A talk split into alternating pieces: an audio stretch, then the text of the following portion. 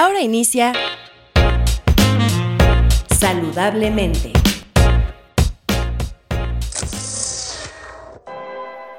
Hola, soy Patti Gómez.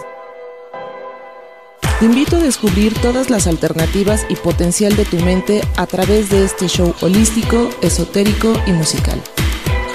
No te pierdas saludablemente todos los martes de 7 a 8 de la noche por Incudeso Radio.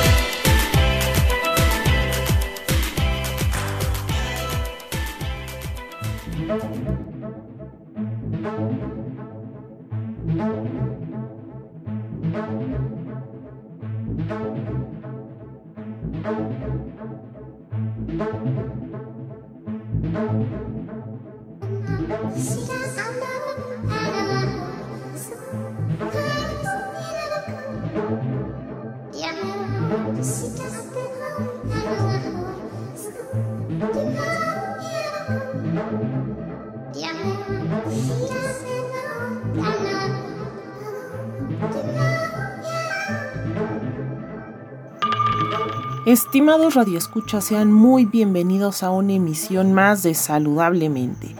Como cada semana estamos aquí con un tema nuevo que nos va a ayudar para tener una mente tranquila y en paz, sobre todo en estos tiempos en los que parece que todo se ha vuelto caótico, complicado, parece que, no tiene fin, pero hay que recordar que dentro de nosotros está la respuesta. Ahora sí que se escucha muy ñoño, pero es verdad, nosotros tenemos la respuesta, nosotros tenemos que mantenernos en paz, en calma, tranquilos, y hoy les voy a hablar acerca de la historia del budismo. Eh, el budismo, pues, ¿dónde comenzó? ¿Cuándo inició? Seguramente tenemos esta duda de si es una religión, es solo una filosofía, quién la inventó, por qué surgió, de dónde sacaron tantas ideas, que también he conocido personas que no están tan de acuerdo en el budismo. Pero, pues bueno, el chiste es que exista esta pluralidad y que podamos pues tener las diferentes versiones ahora sí que de la vida. Y el budismo, bueno, el budismo comenzó como una descendencia del hinduismo y el hinduismo pues es, originario de la India. El fundador del budismo, seguramente todo el mundo lo, conoce o sabe de quién estoy hablando, es de Siddhartha Gautama. Eh, no es fácil eh, hacer como un relato histórico y preciso de esta persona porque la verdad es que no hay, algún registro como una, como una biografía o algo así cuando, cuando existía, sino que todo el registro está años después de su muerte. Y hoy gran parte de la historia de su vida está envuelta en mitos, en leyendas, en historias que se fueron contando de personas, entre personas, entre comunidades, y todas estas historias y esta recopilación pues se hizo después de su muerte.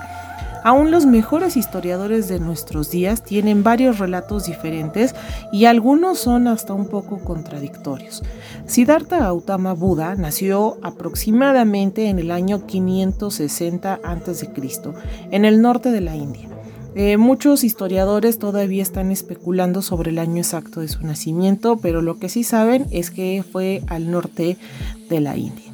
Y su padre era un gobernador, era eh, gobernador de, bueno, no sé si, se llama gobernador, pero el chiste es que era como un dirigente de un lugar que estaba cerca del Himalaya, que hoy es Nepal, hermoso por cierto. Y entonces su papá pues tenía a su hijo ahí guardado, eh, sin dejarlo salir al mundo exterior y lo confinó a un palacio en donde lo rodeó de todo creo que como todos los papás, pues quería que su hijo estuviera feliz. Entonces dijo, bueno, pues si yo soy acá como él manda más, pues lo voy a mantener encerrado, eh, que no le falte nada, tiene riquezas, tiene todo, entonces no tendría por qué sufrir.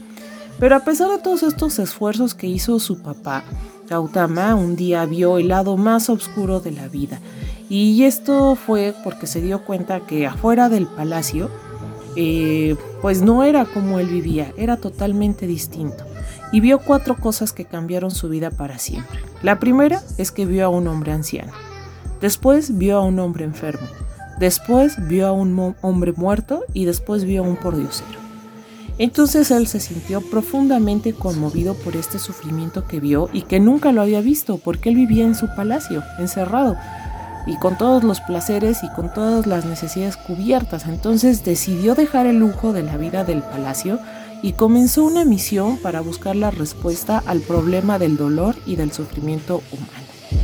Entonces Gautama pues dejó a su familia, Viajó por todo el país buscando la sabiduría, estudió las escrituras este, hindús, eh, tenía también muchos sacerdotes y maestros que eran brahmanes que lo estaban ayudando, pero él en realidad pues estuvo desilusionando con las enseñanzas del hinduismo. Entonces se dedicó a una vida de ascetismo extremo en la selva. Y la leyenda dice que con el tiempo aprendió a existir con un grano de arroz por día lo cual redujo su cuerpo a un esqueleto y pronto llegó a la conclusión, sin embargo, de que esta austeridad, este ascetismo no conducía a la paz y la autorrealización tampoco lo llevaba a eso, sino que simplemente le debilitaba la mente y el cuerpo. Entonces con el tiempo, pues él se volvió a una vida de meditación, porque como es una variante o como tiene como origen el hinduismo, en el hinduismo también existe la meditación y entonces se volcó a esta vida de meditación. Y mientras estaba en meditación, eh, una meditación muy profunda, debajo de una higuera conocida como el árbol de Bodhi, eh, lo que significa árbol de sabiduría, él experimentó el grado más alto de conciencia de Dios llamado el nirvana. Entonces fue cuando eh, es conocido como Buda, el iluminado. Él creía que había encontrado todas las respuestas a las preguntas del dolor y del sufrimiento. Y entonces él pensaba que el mensaje era, pues, mm, ahora sí que compartirlo llevarlo a, a, todo el mundo. Y entonces él comenzó un ministerio de enseñanza y después consiguió pues tener un montón de seguidores y de gente que lo, estaba acompañando. Eh, eran por lo general hinduistas que después terminaron un poco desilusionados del hinduismo y entonces se convirtieron al budismo y dicen que ya después en tiempo de su muerte, que se murió como a los 80 años, entonces ya era una persona muy importante en la India. Tres siglos más tarde se había extendido estas enseñanzas y esta forma de vida en, por todo Asia. Buda nunca dijo que fuera él una deidad, sino más bien era un indicador del camino. Sin embargo, 700 años más tarde, los seguidores de Buda comenzaron a adorarlo como una deidad.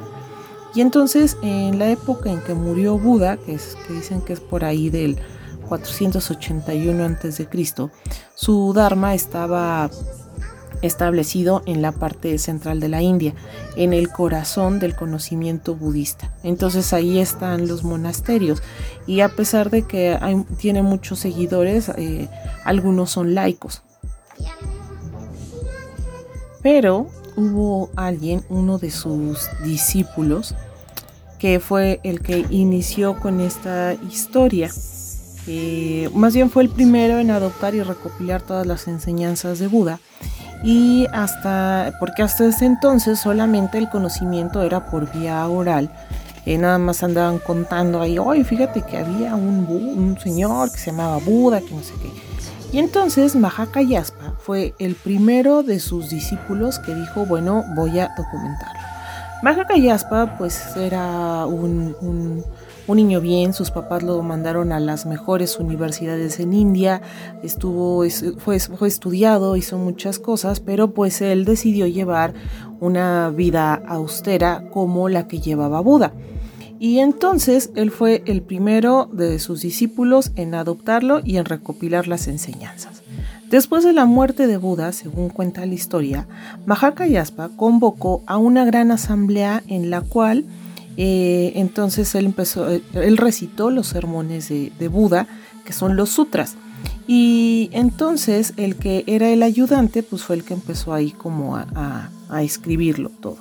Y entonces cuentan que en esa ocasión un monje recitó las reglas monásticas mencionadas por el Buda, en tanto que Mahakayaspa analizó las enseñanzas del maestro, y entonces estos tres extensos discursos conforman el núcleo de las escrituras budistas y esta asamblea fue reconocida como el primer consejo. Durante el siguiente año, después de, la muerte de, este, de, este, personaje, las enseñanzas de Buda entonces empezaron a expandir especialmente por la India. Y entonces pues la diversidad cultural de los pueblos provocó que existieran algunas adaptaciones, otras eh, como algunas diferencias eh, entre los seguidores del Dharma y por lo mismo también eh, como ya se estaba ahí como distorsionando todo, dijeron, ¿saben qué? Vamos a hacer un segundo consejo. Y entonces en él fueron censurados 10 puntos de las reglas monásticas y a pesar de que trataron como de encontrar como todas las enseñanzas que había dicho Buda, pues la verdad es que ya lo que nosotros conocemos pues ya está digamos que revisado, eh, por, otros monjes, ya eh, hay como más adaptaciones. Entonces, eh, hay una escuela que se llama la Escuela Theraveda, que entonces, que, que, hasta la fecha continúa en el sudeste de Asia. Ahí se realizó el tercer consejo y este se realizó en el 270 a.C., en los tiempos del rey Asoka. Entonces, este monarca declaró a esta escuela como la tradicional y la más antigua de las enseñanzas budistas. Las demás escuelas pues entonces ya fueron reaccionando y emigrando gradualmente hacia el oeste y entonces el rey Asoka, que es el soberano del imperio Maurán, favoreció la expansión de las enseñanzas.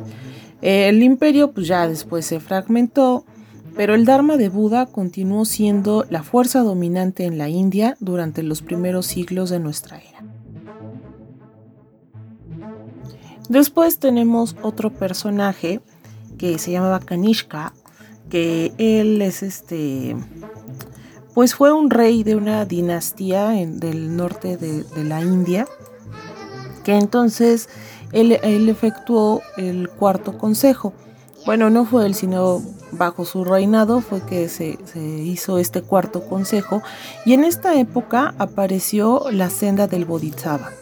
Eh, esta está caracterizada por la motivación altruista de liberar a todos los seres, eh, como esta, digamos como que trabajaron más en la parte de la, la compasión.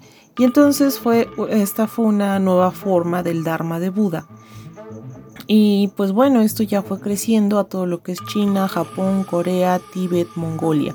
Y entonces, pues bueno, ya fueron ahí haciendo como varios cambios y como ustedes se habrán dado cuenta, pues hay muchos procesos y muchas fases en el cual el budismo pues fue, digamos que refinándose hasta lo que conocemos eh, ahora. Entonces, durante siglos el budismo ha sido una religión dominante en el mundo oriental y hoy sigue siendo una religión predominante en China, en Japón, Corea y en gran parte de Asia.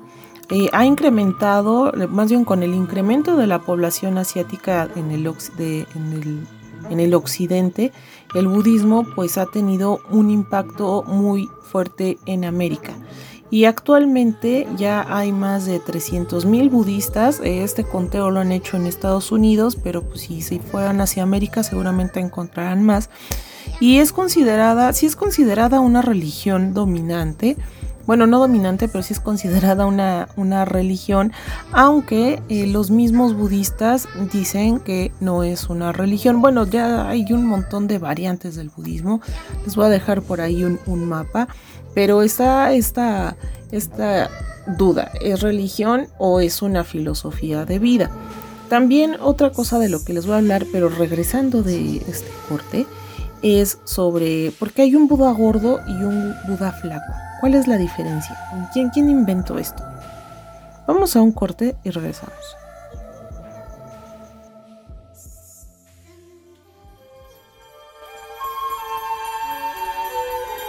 Saludablemente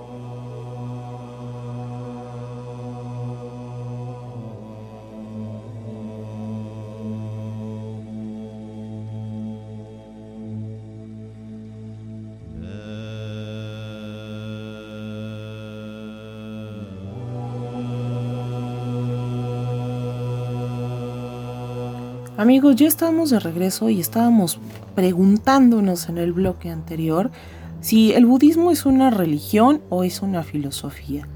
Y la verdad es que son las dos cosas. O sea, el budismo sí es una religión y también es una doctrina filosófica y un modo de vida. Pero esta respuesta tiene que ver mucho con esto que les estaba contando de la historia del budismo porque realmente el budismo pues fue creciendo por todos los lugares de Asia primero, o sea, ahorita ya llegó a América, el budismo existe en América, pero cada vez que va creciendo pues se va como adaptando.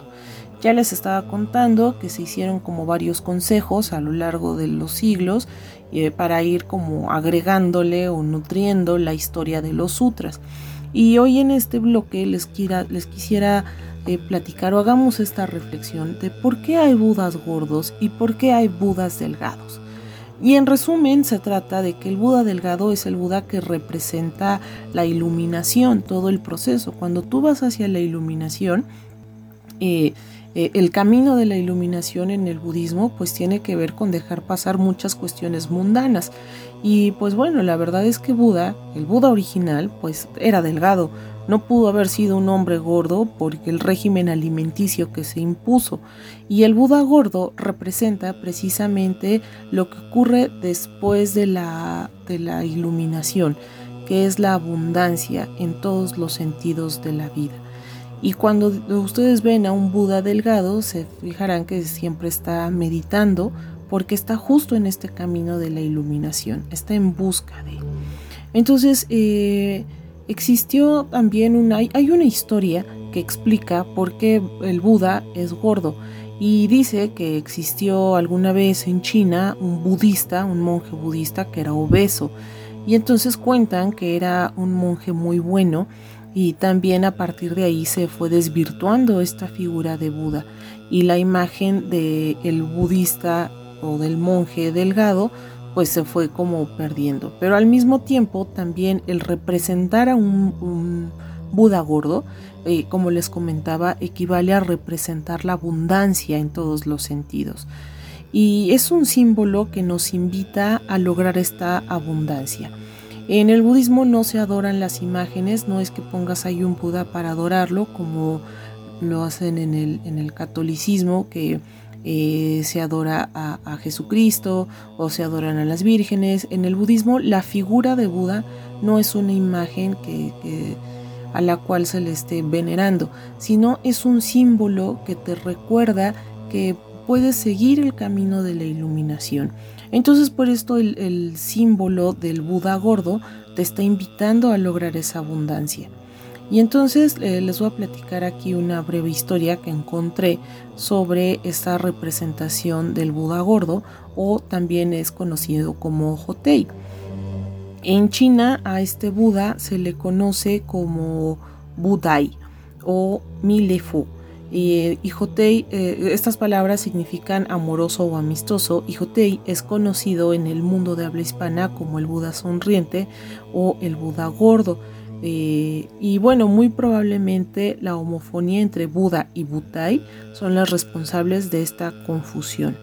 Hotei es incorporado en las religiones budistas, digo budistas, eh, está basado también en este monje que les platicaba y se ha convertido también en una deidad que propicia felicidad y abundancia.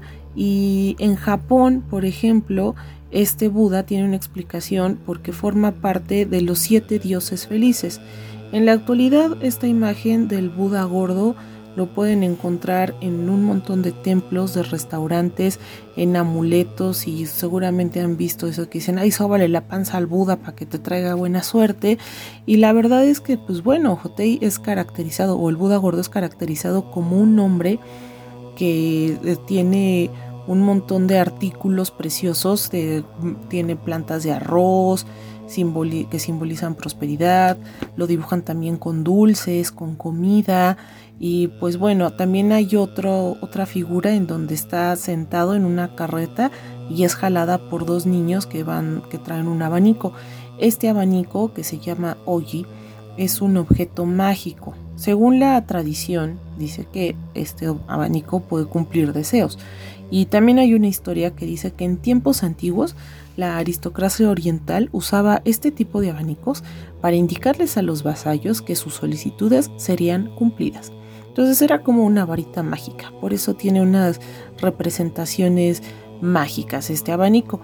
Entonces eh, este Buda gordo ya lo dibujan o ya tiene una forma eh, de un adulto calvo que se, que se ríe, que está vestido con una túnica que no le tapa nada porque deja la barriga expuesta y la barriga es un símbolo de felicidad, de buena suerte y de plenitud.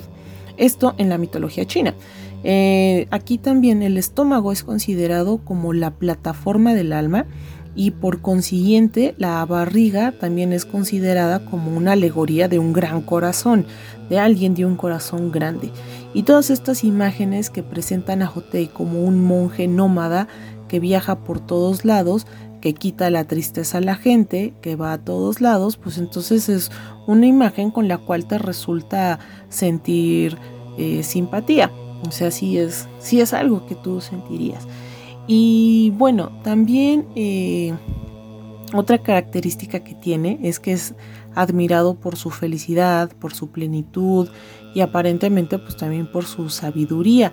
Hay una creencia eh, referente a la figura de este Buda gordo en el folclore oriental que dicen que si tú le frotas la panza, entonces vas a obtener riquezas. Y la verdad es que en el budismo esta creencia pues no forma parte de, del, pues, del, canon, ¿no? en el budismo pues no hay como cosas mágicas que tú digas, ah, ya le, les froto y tengo buena suerte, sino es otro camino totalmente distinto. Y entonces en China pues los budistas han adoptado a este Buda gordo, y esta imagen pues se puede encontrar en muchos monasterios budistas, sobre todo también de chinos, por ejemplo.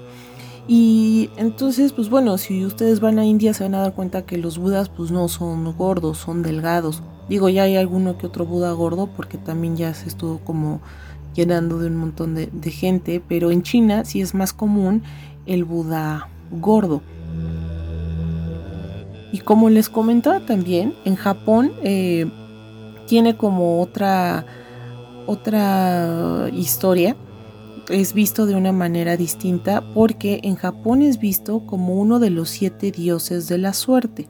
Y de hecho, este es uno de los, más bien dicho, creen que es el único miembro de los siete que está basado en un ser humano. Entonces, cuando el budismo empezó a entrar a Japón y los monjes misioneros estaban dando a conocer el mensaje y el camino de Gautama Buda en las islas japonesas, desarrollaron un método para que su mensaje fuera difundido con una mayor facilidad. Y entonces los que estaban aquí en estas islas pues practicaban el sintoísmo.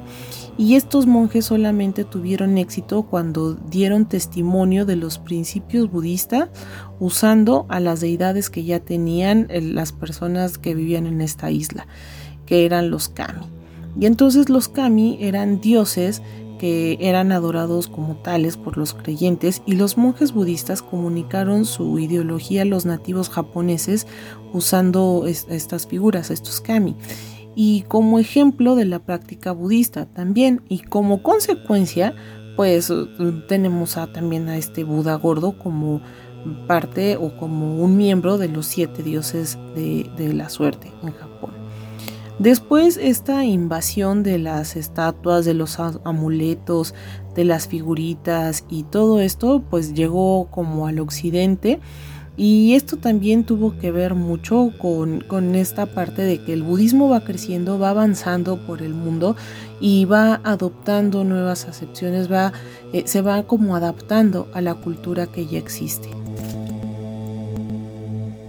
Y ahora, por ejemplo, tú vas a cualquier restaurante chino y te vas a encontrar con un Buda gordo en la puerta, porque pues también es considerado Hotei como el patrón de los restaurantes eh, de, los de las cantinas también. Y entonces pues, por eso te vas a dar cuenta, ¿no? De que, de que ahí está esta figura. Pero en realidad Buda era delgado. Hay que recordar que ayunaba de forma muy estricta. El ayuno es una de las prácticas budistas y la figura pues del Buda gordo salieron cuando el budismo eh, salió de la India, ¿no? Y se fue a otros lugares. Y entonces, pues tampoco es malo, porque significa buena salud, abundancia y vitalidad. Entonces dijeron, pues ¿cómo va a estar flaquito? Vamos a hacerlo gordo. Pero bueno, esto es como como un dato extra del Buda gordo y el Buda delgado. Y si ustedes se ponen a buscar o les da curiosidad, vean los registros como de la historia del arte y temas de ese tipo y es muy interesante todas las figuras en las que se van representando eh, los budas.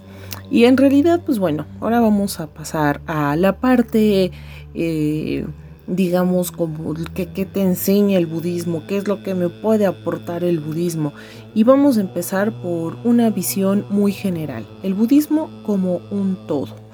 Esto puede ser considerado también como una filosofía de vida o una religión, como les decía, pero la cosa es que tiene un enfoque práctico para afrontar los problemas de la vida. Y para el budismo es muy importante la mente. La mente es fundamental. ¿Por qué? Porque a partir de ella es donde puedes crear tanto la felicidad como el sufrimiento. Y como las prácticas budistas más importantes es la sabiduría y la compasión, pues esto te, o sea, tú necesitas de tu mente para ponerte en contacto con tus recursos espirituales más internos. Entonces, una de las características que también te van a decir siempre del budismo es que es un enfoque no dogmático.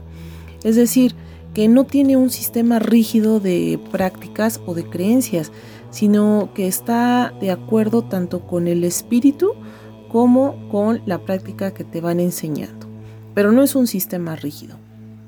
Eso es como una de las cosas más importantes, eh, o ah, bueno, a mí en lo personal es lo que me gusta del, budismo, ¿no? Y entonces Buda decía, ya en una de las enseñanzas, que te dice que no aceptes que nada de lo que te estoy diciendo como verdadero simplemente porque lo he dicho yo. Eso decía Buda. Entonces, en vez de ello, decía Buda, ponlo a prueba, como lo harías con el oro para ver si es auténtico o no. Y si después de examinar las enseñanzas crees que son verdaderas, pues entonces ponlas en práctica. Pero no lo hagas simplemente por respeto a mí, hazlo porque tú lo crees así. Y este es uno de, los pronunciamientos de Buda más importantes o como interesantes porque y que también te, hacen pensar si es una religión o no, porque aquí te está diciendo, no aceptes nada de lo que digo como verdadero, o sea, no aceptes el budismo como verdadero, ponlo a prueba y lo que te sirve, súmalo a tu vida y lo que no, pues ya, déjalo para atrás. Y también en el budismo, eh, la más bien la base de del budismo es como erradicar el sufrimiento, el apego, la permanencia.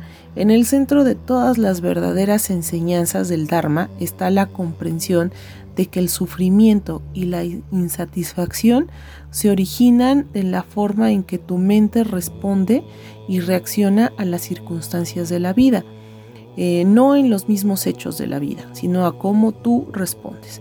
Entonces, en particular, el budismo enseña que tu mente te produce sufrimiento al apegarse a la permanencia y al construir un ser separado donde ninguna de las dos cosas existe.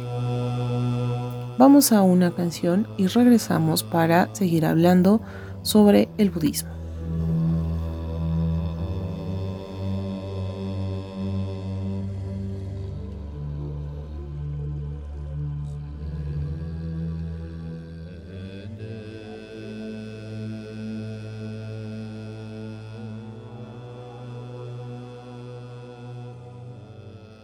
Escuchas saludablemente.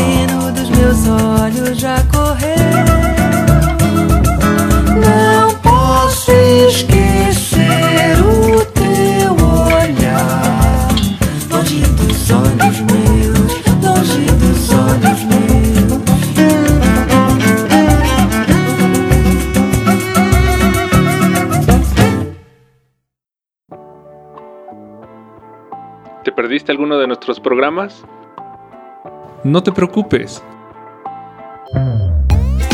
Solo busquen Cudeso Radio en mixcloud.com y en nuestra nueva plataforma himalaya.com. Libera tu mente.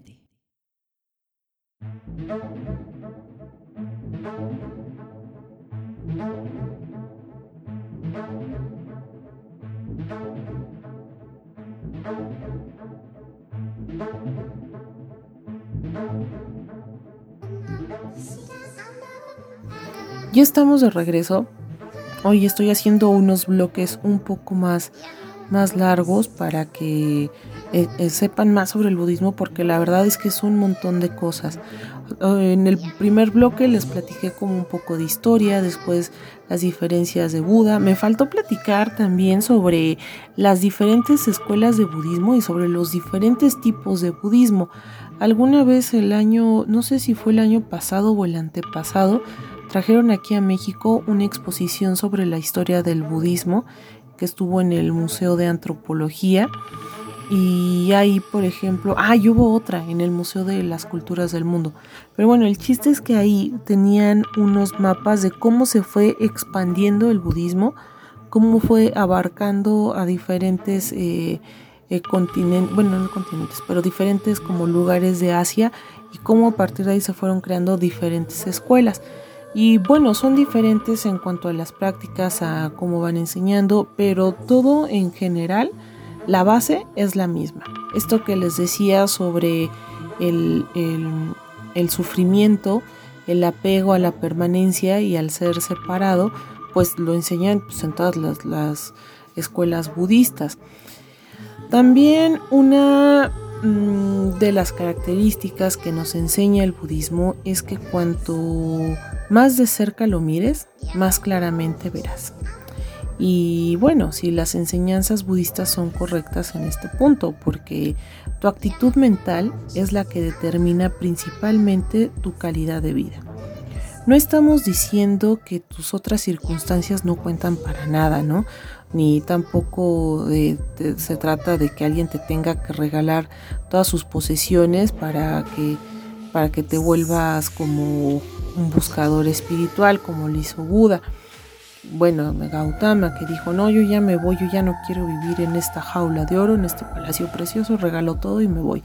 Incluso hay libros que hablan de eso, ¿no? El del monje que vendió su Ferrari, que se deshizo de todas sus posesiones, la verdad es que pues no se trata de eso, sino de lo que se trata y de lo que te dice el budismo, que se trata es de desarrollar tu felicidad, es que utilices tus propios recursos interiores, tus propios recursos de paz y de estabilidad mental.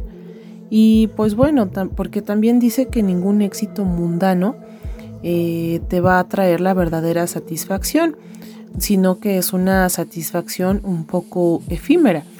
Alguien alguna vez dijo, el dinero no puede comprar felicidad, solamente te permite seleccionar tu forma particular de desgracia. Pero también está el otro punto. Digo, yo sé que el dinero no es la felicidad, pero en este mundo en el que vivimos se parece muchísimo.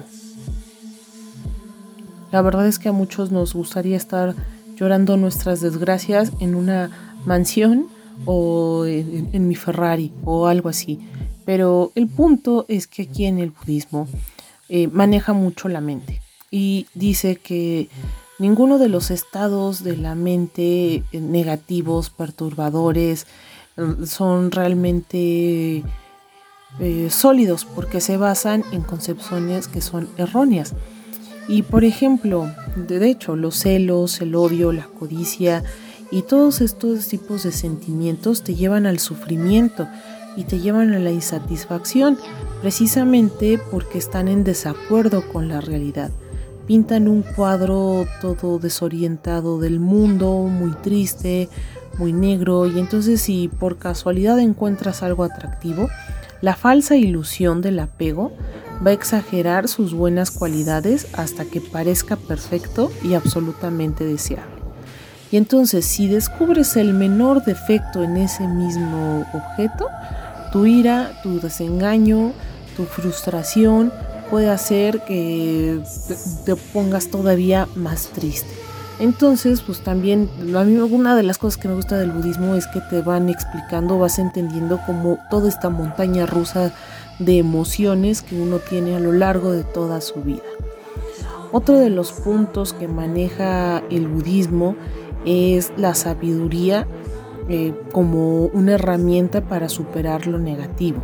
Entonces, ya estábamos hablando de las falsas ilusiones y como les decía, todos estos sentimientos feos no tienen un fundamento firme en la realidad, pues pueden superarse con sabiduría. O sea, esa es la parte buena que te dicen, bueno, tú estás enojado, tienes ira, tienes ira, te sientes tonto, feo, frustrado, pues acuérdate que eso no es real. ¿Y cómo lo puedes superar? Con la sabiduría. O por decirlo de otra manera, pues si tú lo entiendes, si lo logras comprender, vas a dejar de sufrir. Entonces la sabiduría es el factor mental positivo, clarificador, que te muestra cómo son las cosas realmente y no te dice las cosas como tú te las imaginas, porque como te las imaginas son falsas. Entonces los otros estados positivos de la mente y del corazón, como el amor y la compasión, no son amenazados en absoluto por la sabiduría. De hecho, son fortalecidos por la sabiduría.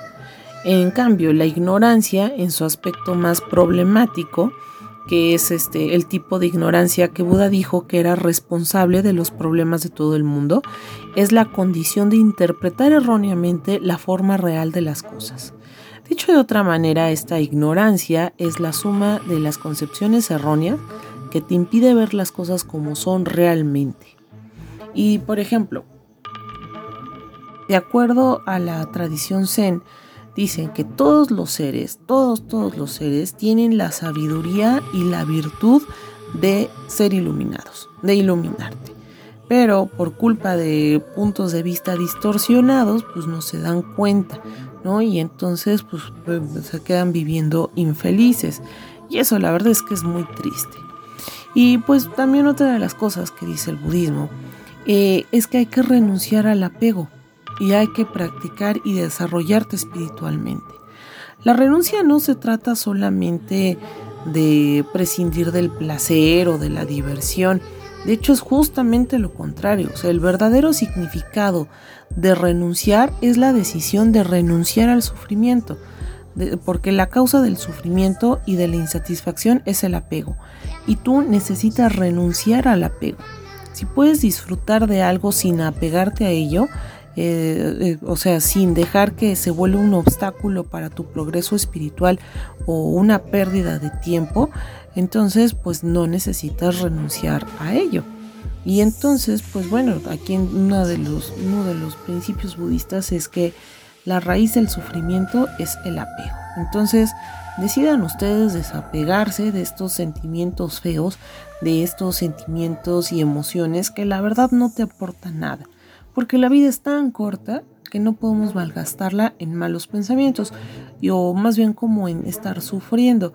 Yo entiendo que muchos estarán pasando o han pasado por circunstancias complicadas, circunstancias que tú dices, bueno, es que esto me pasó a mí y es imposible que yo no me sienta triste, pero recuerden que el dolor es inevitable y el sufrimiento es opcional.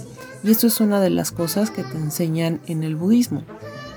Vamos a otra pausa y ya regresamos para ir cerrando este programa porque ya se nos está acabando.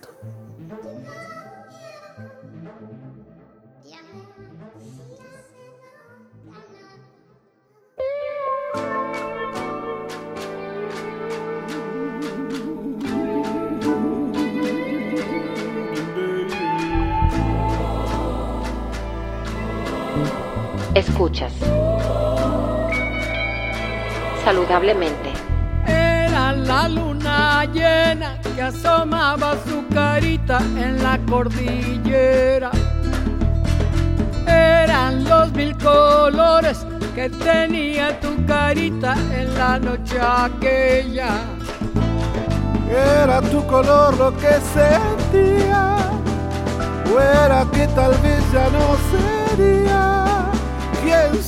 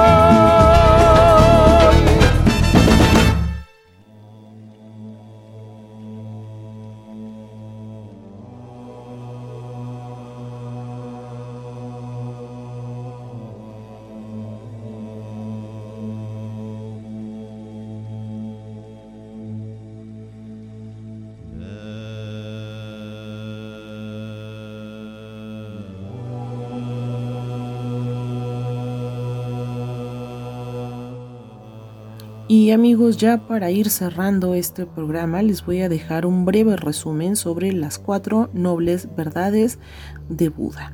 Y es que estas verdades son el fundamento de la filosofía budista y también son las que marcan como este hecho de iluminación del Buda.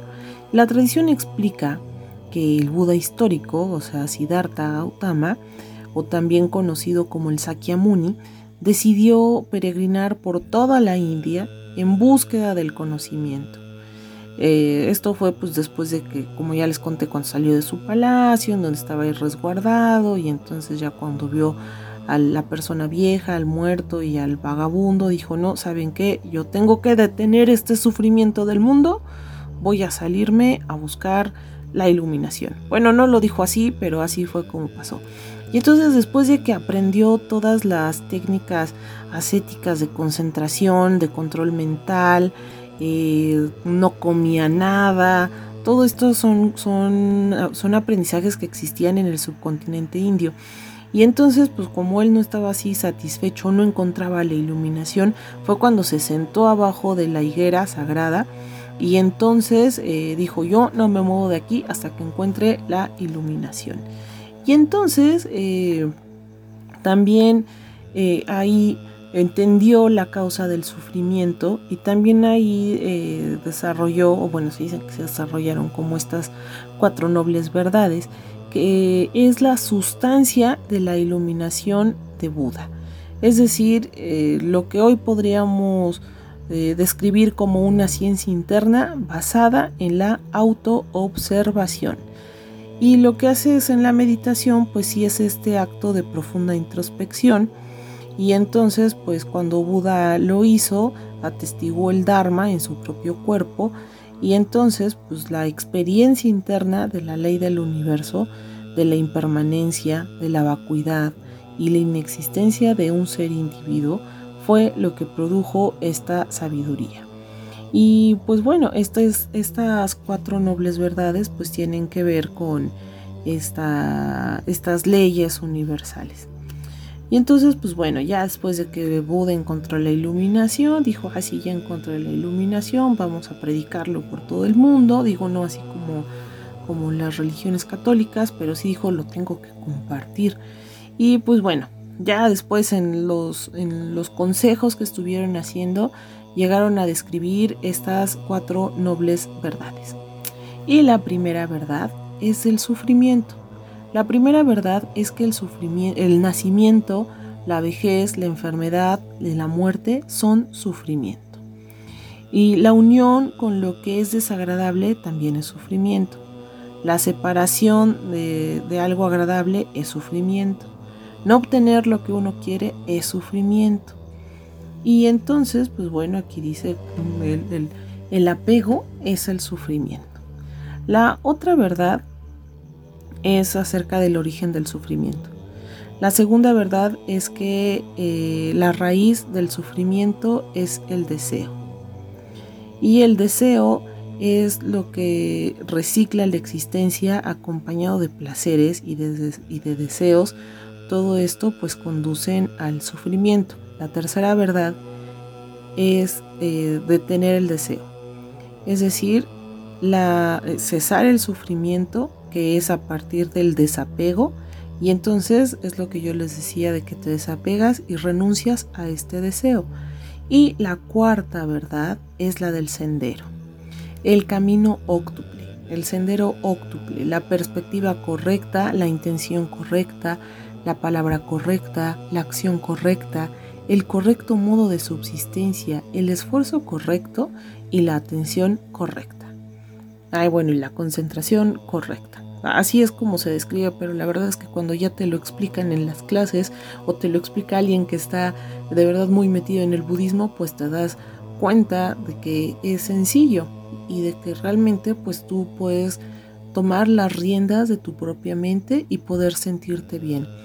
Eso sí, eh, llevar como las partes complicadas de la vida sin evadirlas, estando en la realidad, porque como ya les dije en alguna parte del programa, la realidad es acercarte a la, a la sabiduría. Y pues bueno, también ya esta cuarta noble verdad, que es la del camino óctuple, eh, se divide también en tres pilares eh, diferentes, el sendero óctuple, que es la moral, la concentración, la sabiduría. Y el fundamento de este sendero es que como un experimento científico es replicable. Constituye un método probado para liberarte de la rueda del samsara y dejar de producir karma. Y esta ley depende también de 12 factores condicionantes que tienen que ver también con esto de que no generar karma y etcétera. Pero eso ya se los platicaré en otro programa. espero que les haya gustado este programa acerca de la historia del budismo. No hablé tanto como de la filosofía budista, realmente no conozco tanto, pero eh, prometo traer algún invitado que sí conozca. Y pues también prometo regresar las cápsulas de Antonio Relativo, que siempre nos platicó sobre, sobre consejos budistas y también la filosofía. Y yo soy Patti Gómez y espero que se queden escuchando saludable, no, saludablemente no, que se queden escuchando Incudeso Radio y cualquier duda, comentario, por favor escríbanme a Patti Gómez.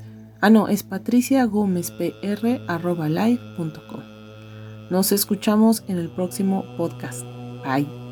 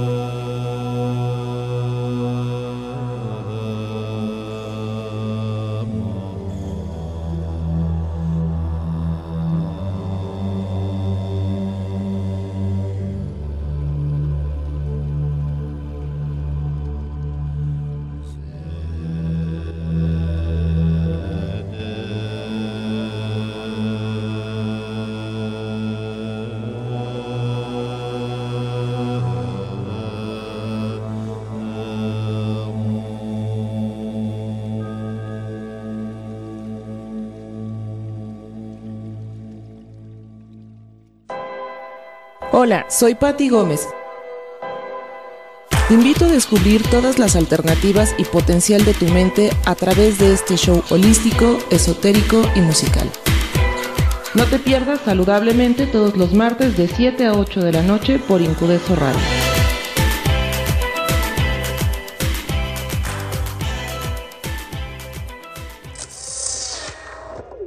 Escuchaste Saludablemente una producción de Incudeso Radio.